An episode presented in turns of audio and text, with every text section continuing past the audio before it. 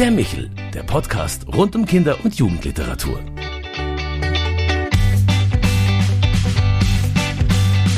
Hallo und grüß Gott bei Michel, der vierten Folge unseres neuen Podcasts für Kinder- und Jugendliteratur. Mein Name ist Claudia Maria Pecher.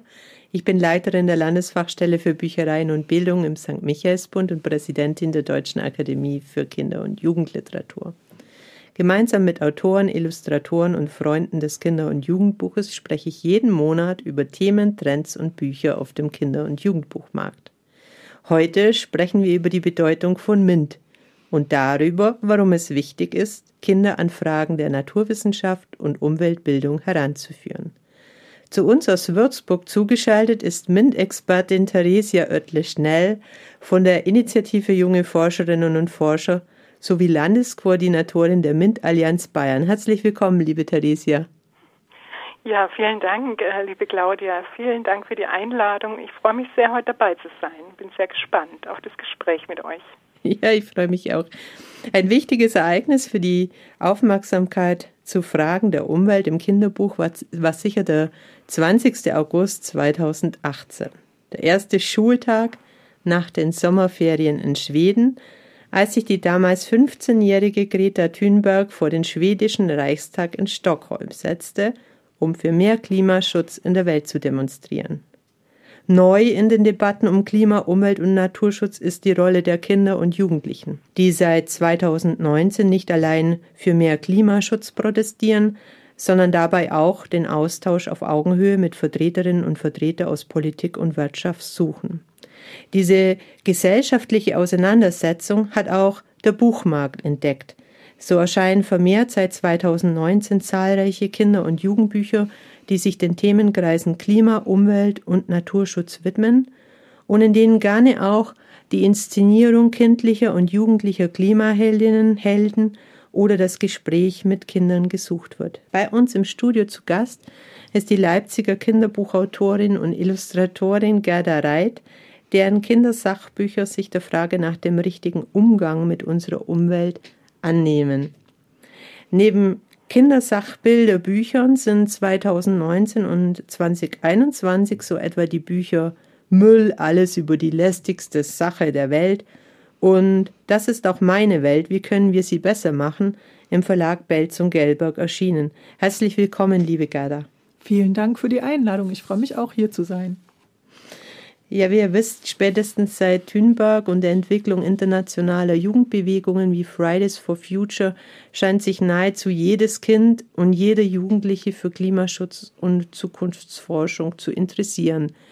Dennoch werden nach wie vor MINT-Initiativen in Kindergarten, Schulen, Büchereien, aber auch Stiftungen ins Leben gerufen. Warum ist das überhaupt noch nötig, liebe Theresia? Ja, also es ist ja so, dass ähm, Kinder jeden Tag äh, eigentlich unzählige Gelegenheiten erleben, ähm, die sie ein, eigentlich dazu einladen, über Naturphänomene oder Zukunftsfragen nachzudenken.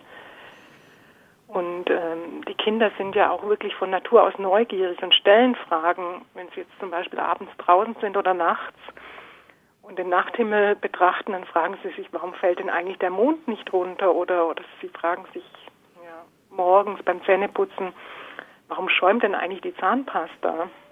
Und es ist ganz wichtig, ähm, gerade die kleineren Kinder bei diesen Fragen und auch bei diesem Interesse, das sie da entwickeln, auch dieses Staunen, was sie da ähm, einfach haben, dass man sie da nicht allein lässt. Also wenn uns gelingt, dass sie wirklich in diesen jungen Jahren, dass sie sich mit diesen Fragen auseinandersetzen, dann fördern wir das ganz wichtig die Neugier auf diese Dinge, äh, die die Welt bewegen, sage ich jetzt mal. Und ähm, ja, also diese, diese Neugier, die brauchen wir einfach, damit Kinder sich dieser komplexen Welt, in der sie aufwachsen, auch besser stellen zu können und dass sie auch gerade Veränderungen wie den Klimawandel, dass sie mit dem besser umgehen können und auch den auch vielleicht später gestalten können. Und das Wichtige daran ist aber, dass wir ihnen die Gelegenheit dazu geben.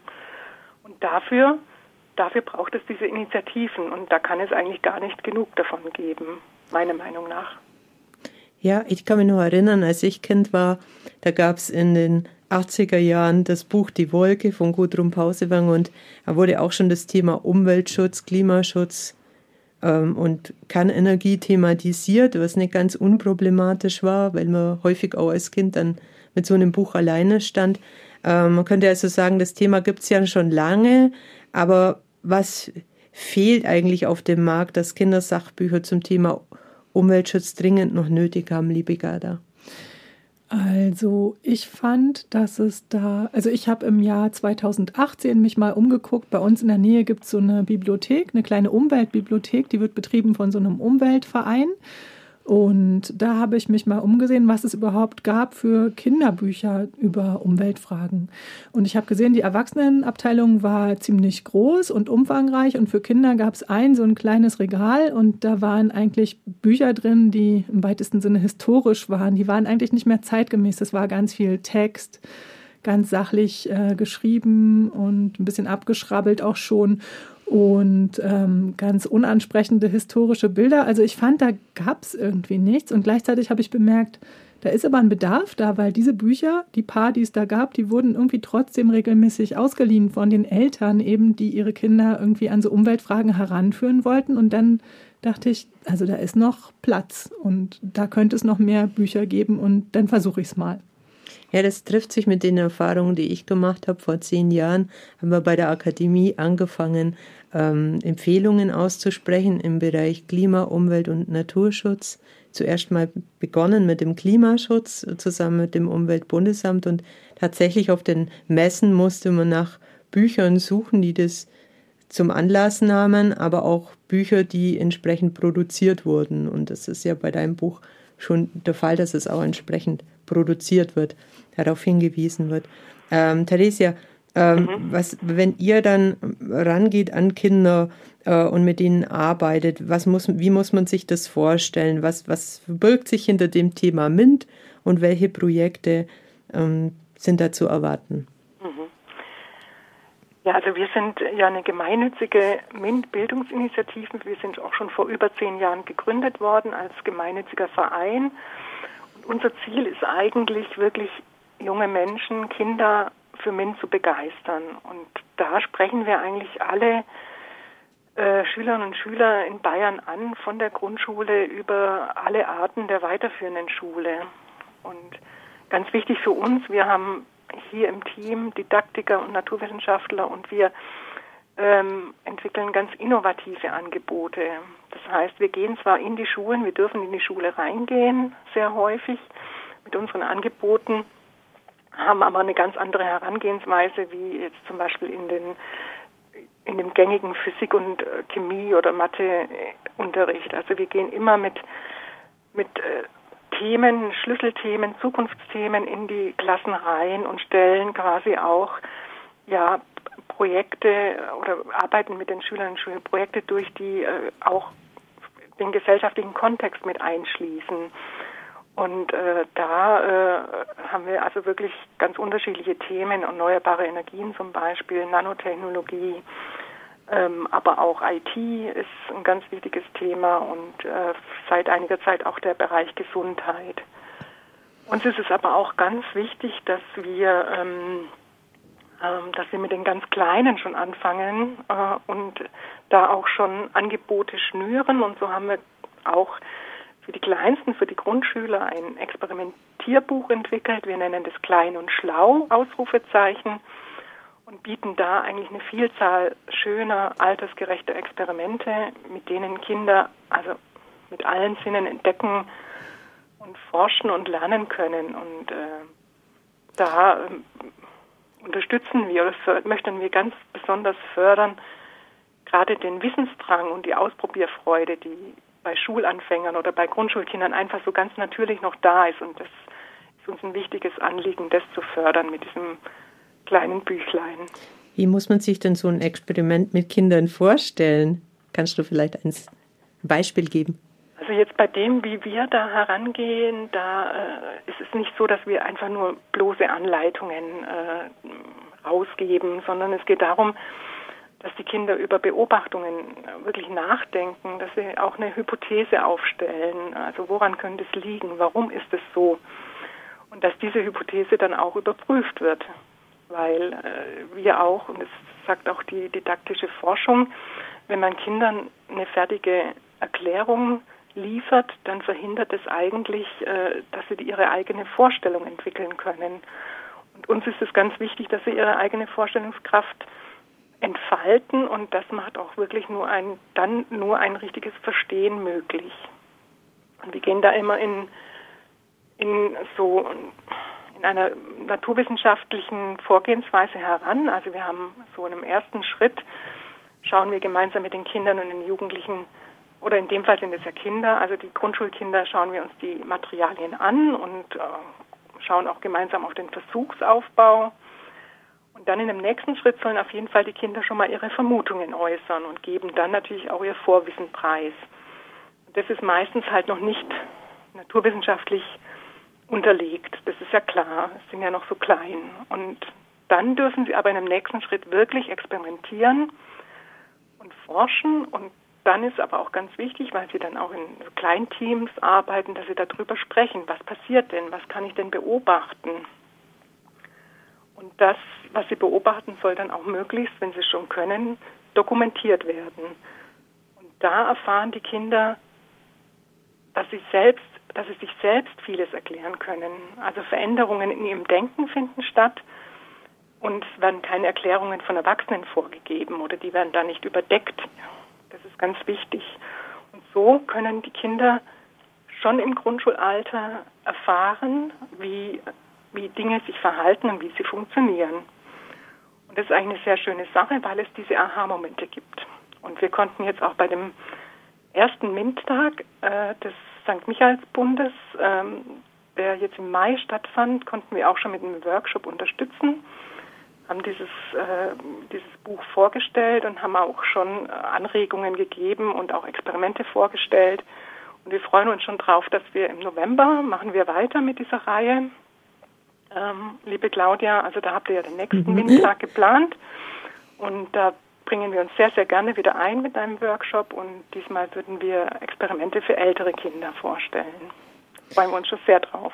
Ja, also es geht eher um das Thema Learning by Doing und häufig mhm. ist diese Beschäftigung mit Naturwissenschaften auch mit dem Thema Umweltbildung verbunden. Beides äh, wird versucht, möglichst nah mit der Lebenswirklichkeit, mit dem Verstehen von Kindern in Verbindung zu bringen. Und ähm, Theresia äh, und Gerda äh, bei dem einen Buch, das Gerda veröffentlicht hat mit Müll, ähm, da verbinde ich erstmal wenig Positives damit. Es müffelt, es stinkt, nervt, wenn man ihn runtertragen muss, macht schreckliche Geräusche. Gerda, warum tun wir uns eigentlich so schwer mit Müll und was treibt einen an, ein Kindersachbuch zum Thema Müll zu machen? Also Müll ist nicht nur was Ekliges, sondern das hat auch so einen Unterhaltungsfaktor. Müll kommt überall vor und Kinder haben auch einen Bezug dazu, gerade weil sie manchmal aufgefordert werden, den Müll runterzubringen. In jedem Zimmer steht ein Papierkorb und so weiter. Also mit Müll hat man im Alltag zu tun und es hat einen Unterhaltungswert auch. Also ich habe in dem Buch versucht, das so ein bisschen zu erweitern und jetzt nicht nur darauf einzugehen, in welche Tonne tut man welches Material, sondern auch, was ist das überhaupt Müll? Und dann bin ich eben darauf gekommen, dass man aus Müll auch Kunst machen kann. Also schon 1917 hat Marcel Duchamp so ein Pissoir ähm, zur Kunst erklärt. Und seitdem sind Tür und Tor geöffnet und alles kann Kunst sein, eben auch Müll. Und sowas interessiert ja Kinder auch sehr. Und es gibt ja auch ganz viel tolle Kunst aus äh, Müll und aus vorgefundenen Sachen. Und heutzutage gibt es ja auch ganz viele Workshops dazu für Kinder. Also Müll hat durchaus auch ähm, andere Aspekte, über die man nachdenken kann. Das habe ich versucht, irgendwie mit dem Buch so ein bisschen zu öffnen, das Feld. Mhm.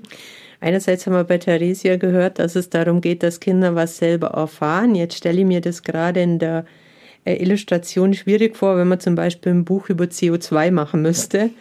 Also liegt es vielleicht auch daran, dass man sich Themen sucht, die einfach besser ja, abbildbar sind. Ich fand, dass es ein gutes Einstiegsthema ist, irgendwie, weil es äh, eben zu haptisch ist und weil jeder versteht, ähm, was das ist und wo das Problem ist. Eben im Vergleich zu CO2, was völlig unsichtbar und abstrakt ist, ist das, was völlig gegenständlich ist. Und wenn man sein Verhalten ändert, kann man es eben an der Menge von dem Müll, den man produziert, auch ganz leicht sehen. Deswegen finde ich, ist es ein gutes Thema, um überhaupt über diese Umweltdinge nachzudenken und da so einen Einstieg, Einstieg zu finden. Hm?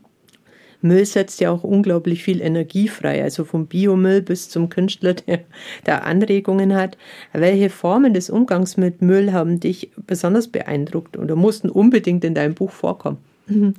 Also ich habe ähm, in dem Zusammenhang auch meine lokale Kompostieranlage besucht und das hat mich wahnsinnig beeindruckt. Also da kam der ganze Biomüll aus meiner Stadt, aus Leipzig hin oder ein Teil des Biomülls und wurde da in große Hallen abgeladen.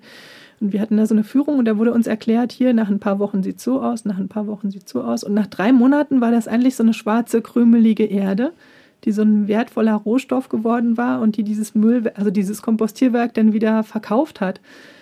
Und das ist ja eigentlich irgendwie die Essenz davon. Also das ähm, sollten Kreisläufe sein und da war das sehr anschaulich. Das hat mich wahnsinnig beeindruckt. Ja.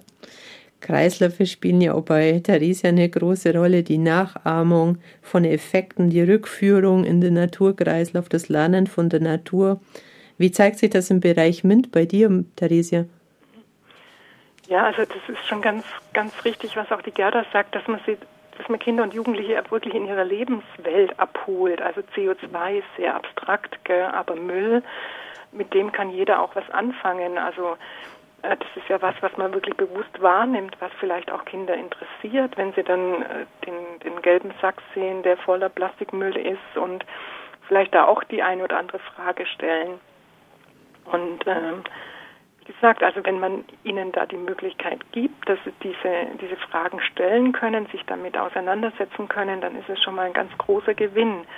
Und gerade jetzt mit dem Blick auf den, auf den, die Müllvermeidung oder auch auf die Verwertung, äh, da spielen im Moment ja ganz große Themen äh, rein, wie zum Beispiel die sogenannten Biofolien, also die, da kann man sich einiges von der Natur abgucken. Also man kann sich die Natur da auch ein bisschen zunutze machen, schauen, was gibt es denn alles, was ist denn eigentlich ähm, kompostierbar, was, was kann man vielleicht aus verschiedenen Stärke, äh, also Nahrungsmittelstärke, zum Beispiel Maisstärke oder Kartoffelstärke, gibt es da die Möglichkeit, was zu entwickeln, ähm, was dann sich hinterher kompostier, was, was man kompostieren kann, also kompostierbare Folien. Also da gibt es bestimmt ähm, vieles, was man sich auch aus der Natur abgucken kann.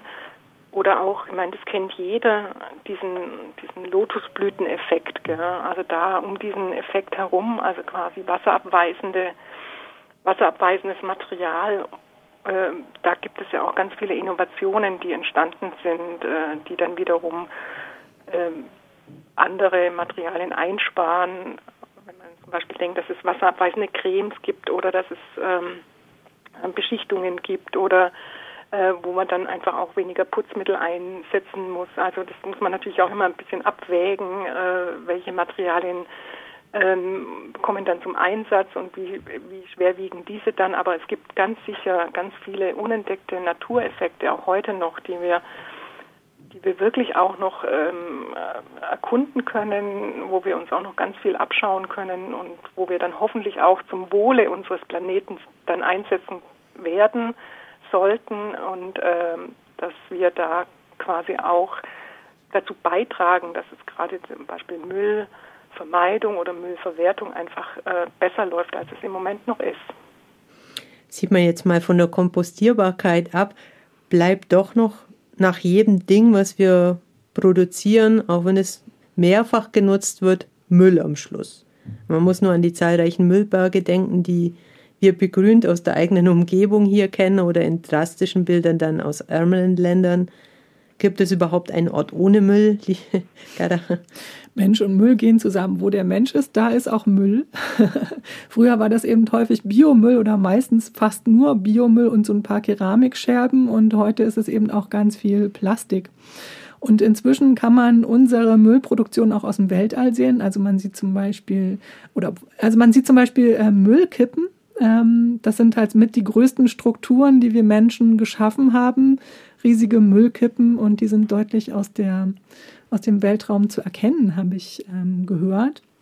Und dann gibt es natürlich die großen Müllinseln, die werden in meinem Müllbuch auch angesprochen, also die großen Müllstrudel in allen Weltmeeren. Ähm, wo der Müll aus allen Kontinenten ähm, vor sich hin dümpelt und ähm, in immer kleinere Stückchen zerrieben wird. Und sowas interessiert Kinder auch. Das ist unentdeckte, oder beziehungsweise jetzt wurden sie entdeckt, aber ja, große Inseln aus Müll gibt. Mhm. In deinem neuen Buch, das ist auch meine Welt, wie können wir sie besser machen, habe ich den Eindruck, legst du nochmal nach, wird der Appell, aktiv zu werden, nochmal intensiviert. Da schaltest du dich als Protagonistin im Buch ein, um gemeinsam mit Kindern Veränderungen gegenüber früher und Grenzen von heute auszuloten. Was hat sich gegenüber früher verändert und lohnt es sich von einer guten alten Zeit zu sprechen? Also ich habe ich habe in dem Buch ähm, gleich am Anfang eröffne ich damit, äh, dass die Welt früher anders aussah, aber auch nicht unbedingt besser war. Und dass ganz viel von den Problemen, die wir jetzt, mit denen wir uns jetzt rumschlagen, sind eigentlich nicht ähm, aus böser Absicht in die Welt gekommen, sondern immer bloß ähm, aus dem Grund, weil Menschen versucht haben, unser Leben zu verbessern. Und es ist ihnen ja auch gelungen. Wir haben jetzt wesentlich besseres und bequemeres und sichereres Leben als noch vor Jahrhunderten. Aber es hat eben auch diese Schattenseiten und die werden jetzt immer deutlicher erkennbar. Und jetzt müssen wir uns überlegen, wie wir da handeln können. Und darum geht es in diesem Buch. Genau. Ich habe mal versucht, so ein bisschen größeren Rahmen einfach aufzumachen. Nicht nur ein so ein Thema, sondern einfach so ein bisschen größer zu gucken. Weil inzwischen gab es dann auf dem Buchmarkt auch, also 2019 sind ganz viele Bücher rausgekommen zu so Umweltthemen. Und dann habe ich geguckt, was gibt es denn jetzt noch nicht? Und da fehlte meiner Meinung nach eins mit so einem größeren Blick auf die Sache. Lässt sich der größere Blick auch im MINT-Bereich bestätigen, weil wir haben ähm, ja das Thema MINT nicht erst seit heute, sondern es gibt es ja schon eine Weile. Also zum Beispiel ähm, das Nationale MINT-Forum, ähm, das ja die ganz großen Akteure im MINT-Bereich in Deutschland ähm, quasi umfasst, äh, hat jetzt auch gesagt, die, die größte, größte Herausforderung, der wir, der wir uns stellen müssen, äh, oder die zwei größten Herausforderungen sind zum einen der, der Klimawandel und der Umweltschutz einerseits und die Digitalisierung auf der anderen Seite. Das Gesundheitsthema spielt auch noch mit rein. Das ist jetzt mit der Pandemie auch nochmal verstärkt worden. Aber das sind im Wesentlichen die drei Punkte, die uns im MINT-Bereich zukünftig wirklich nachhaltig und stark beschäftigen werden. Also auch in, den, in der Entwicklung von Programmen mit Schülerinnen und Schülern. Und äh, gerade auch die, äh, die zunehmende Digitalisierung, die hat das I, also das I in MINT, quasi die Informatik nochmal sehr stark in den Mittelpunkt gerückt. Und äh, da verändert sich ja ganz viel in unserer Gesellschaft, ganz grundlegend auch in unserer Lebens- und Arbeitsweise. Und äh, es eröffnet aber auch andererseits äh, große Chancen. Gell? Also wir haben jetzt ähm, gesehen, dass wir Konferenzen auch weltweit, äh, Konferenzen, also weltweite Konferenzen auch wirklich digital umsetzen können, dass dadurch vielleicht auch die eine oder andere Geschäftsreise entfällt oder auch gerade Flüge, äh, die Kurzstreckenflüge, aber auch die Langstreckenflüge wirklich auch reduziert werden können. Mhm. Oder auch die Möglichkeiten im Homeoffice. Ich denke, das ist alles, das sind uns alle Möglichkeiten gegeben und auch Chancen gegeben, ähm, hier positiv einzuwirken, auch mit Blick auf den eigenen ähm, CO2-Fußabdruck. Also da kann, kann sich einiges auch ins Positive äh, verändern. Ähm, wir als MINT-Bildungsinitiative, wir bauen eigentlich seit ein, zwei Jahren auch sehr konsequent und intensiv digitale Techniken und Methoden ein bei unseren Maßnahmen. Also wir hatten früher Print-Arbeitshefte, die haben die Schülerinnen und Schüler durchgearbeitet, das fällt nach und nach weg und wir haben jetzt Tablets, wo sie sich eben über eine eigens von uns programmierte App ähm, quasi entlang der Aufgabe selbst äh, durchsteuern durch diese App. Und äh, da tut sich in diese Richtung sehr viel. Und es tut sich auch sehr, sehr viel eben in diese Richtung äh, inhaltliche Gestaltung von, von MINT-Programmen. Also was können wir äh, also mit Fragestellungen in Richtung Klimawandel, in Richtung Umweltschutz, in, in Richtung Green Tech auch. Ähm, das muss man also sagen, dass sich da wirklich viel äh, auf den Weg machen, äh, hier zu sensibilisieren.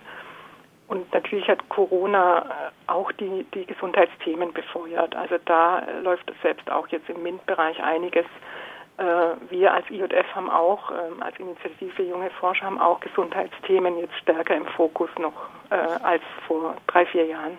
Also man kann insgesamt sagen, dass diese globalen Zusammenhänge stärker betrachtet werden, als sie vielleicht früher betrachtet wurden, auch von der neuen Generation, jüngeren Generation vielleicht selbstverständlicher wahrgenommen worden als von einer früheren Generation.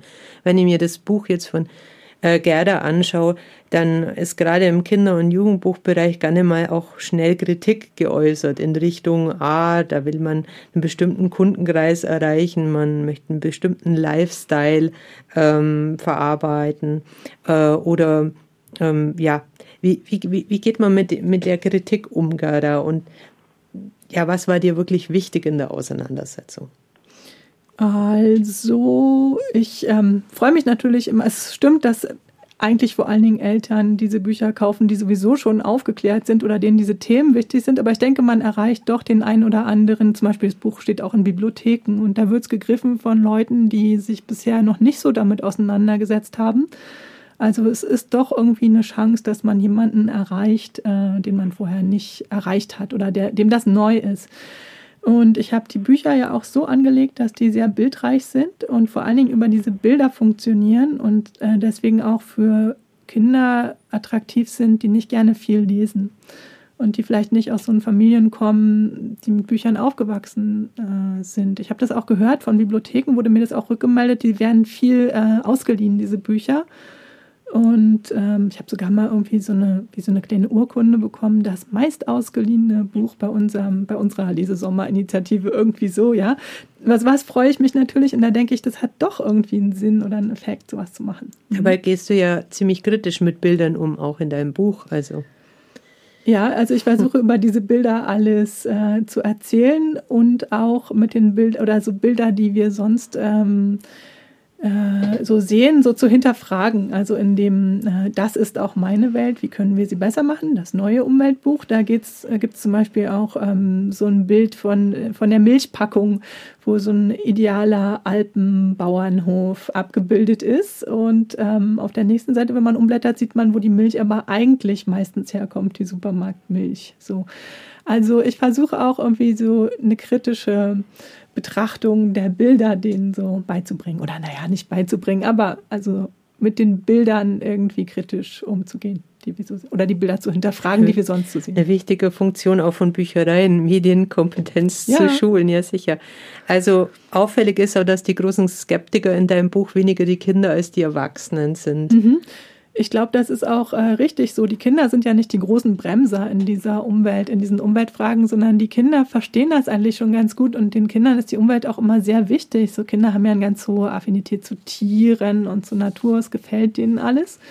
Und dann erfahren sie, dass das bedroht ist und wollen irgendwas besser machen. Und die Leute, die das dann ausbremsen, sind eher Erwachsene, die an ihren Gewohnheiten so festhalten und sich nicht vorstellen können, irgendwas daran zu ändern. Also Kinder haben da so einen ganz unverstellten Zugang.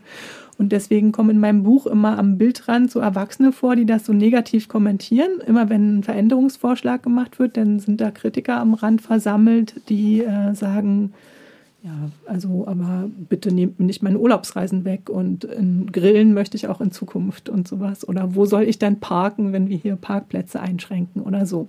Und das bleibt dann da so unkommentiert stehen und ich denke, also zum einen können dann Kinder daran üben, schon mal zu argumentieren, was man dann macht, wenn, äh, wenn man solchen Argumenten gegenübergestellt ist. Und zum zweiten bildet das auch diesen Zustand ab, wie wir es jetzt eben in Familien häufig auch erleben. Da gibt es ja ganz viele Diskussionen zwischen den Generationen und sowas. Und ich habe das einfach mal versucht, wie so eine Momentaufnahme einzufangen. Das ist der Zustand oder in dem wir uns jetzt gerade befinden. Die Diskussion ist eröffnet sozusagen. Ja. Also richtet sich das Buch äh, eigentlich auch sehr stark an Erwachsene. An Familien und mir wurde auch schon so rückgemeldet, dass die Bücher, also die werden von Familien gekauft, gelesen, also von Eltern gekauft, die geben es ihren Kindern, die lesen es und dann anschließend wird es der Oma gegeben, weil die Oma soll sich auch mal damit auseinandersetzen. Und das freut mich natürlich dann auch. Ja, warum zu viel Fleisch essen vielleicht schädlich genau. sein kann. Oder der ganze Plastikmüll oder sowas. Ähm, Theresa, lassen sich diese, dies, lässt sich dieser unverstellte Blick auf Natur, auf vielleicht auch die Neugierde an Technik nutzen für die spätere Berufswahl? Ja, also wir gehen eigentlich auch wirklich mit so sehr authentischen Fragestellungen äh, auf die Kinder zu und äh, wollen auch, geben auch keine vorgefertigte Lösung. Also das, äh, das bieten wir nicht an. Also wir lassen wirklich ganz bewusst auch Fehler zu und geben ganz viel Raum, um sich auszuprobieren, zu testen, zu hinterfragen. Und ich denke, das ist auch wirklich ein ganz wichtiger Punkt, um kreativ sich entfalten zu können, ähm, weil das eine sind ja die, die Fachkenntnisse, die wir brauchen im, im MINT-Bereich. Also ohne die geht es ja nicht. Das sind ja die Basis. Aber es zeigt sich ja auch, dass es ähm, ganz, dass es ganz wichtig ist, auch die persönlichen und sozialen Fähigkeiten zu stärken und zu fördern. Also wir möchten ja wirklich auch mündige Bürger haben der Zukunft. Wir möchten, dass äh, sie auch kritisch sind. Also wie die äh, Gerda jetzt eben gerade auch sagte, dass man was kritisch hinterfragt, dass man nicht alles als gegeben hinnimmt und sagt, na, ich kann ja da nichts ändern.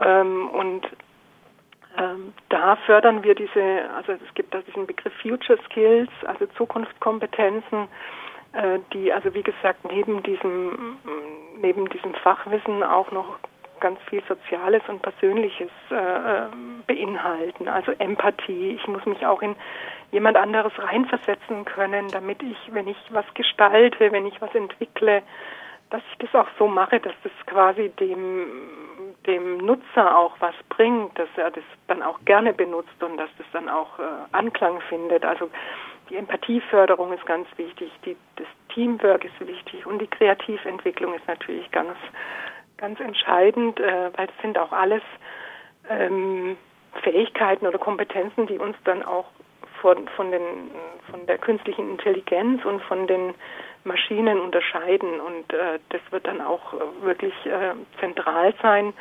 um hier auch ja, vorbereitet zu sein auf die Arbeitswelt, äh, auf die auf die Schülerinnen und Schüler zukommt. Jetzt haben, mhm. ja. jetzt haben wir uns ja viel über Zukunft unterhalten. Also mhm. wie, wie werden denn unsere Dinge, unser Verkehr, unser Strom in Zukunft aussehen? Gerda, du hast dich damit sehr intensiv beschäftigt. Ich mache ja mit den Büchern viele Lesungen und dann spreche ich vor allen Dingen mit den Kindern darüber. Und ich habe den Eindruck, die Kinder der Zukunft, also wenn die erwachsen sind, die sind keine leidenschaftlichen Autofahrer mehr. Das ist denen eigentlich wurscht. Die werden sich ab und zu mal ein Auto leihen, aber die haben dazu jetzt nicht mehr so ein Verhältnis wie noch Generationen vor denen.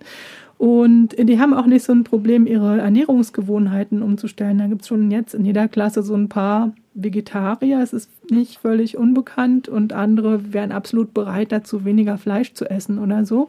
Also da merkt man schon, dass sich was ändern wird, denke ich. Mhm. Wer mehr dazu erfahren möchte, der kann natürlich gerne in deinem Buch nachlesen. Das ist auch meine Welt. Wie können wir sie besser machen? Ich glaube, Umwelt- und Klimaschutz werden die zentralen Fragen sein, an, an denen sich unsere Generation messen lassen muss. Ähm, das sind Fragen, die uns alle betreffen. Ich danke euch beiden, dass ihr beide euch die Zeit genommen habt, um uns ein bisschen in eure Arbeit Einblick zu geben. Ich hoffe, Ihnen hat es auch gefallen da draußen. Wenn Sie Anregungen, Wünsche oder auch selbst eine Idee in Sachen Umweltbildung haben, die Sie uns mitteilen möchten, dann schreiben Sie uns an michael mit e at michaelsbund.de. Wir freuen uns auf Rückmeldung. Alles Gute, bleiben Sie gesund und bis zum nächsten Mal, wenn es heißt Michel, der Podcast für Kinder- und Jugendliteratur. Das war der Michel, der Podcast vom katholischen Medienhaus St. Michaelsbund in Kooperation mit der Deutschen Akademie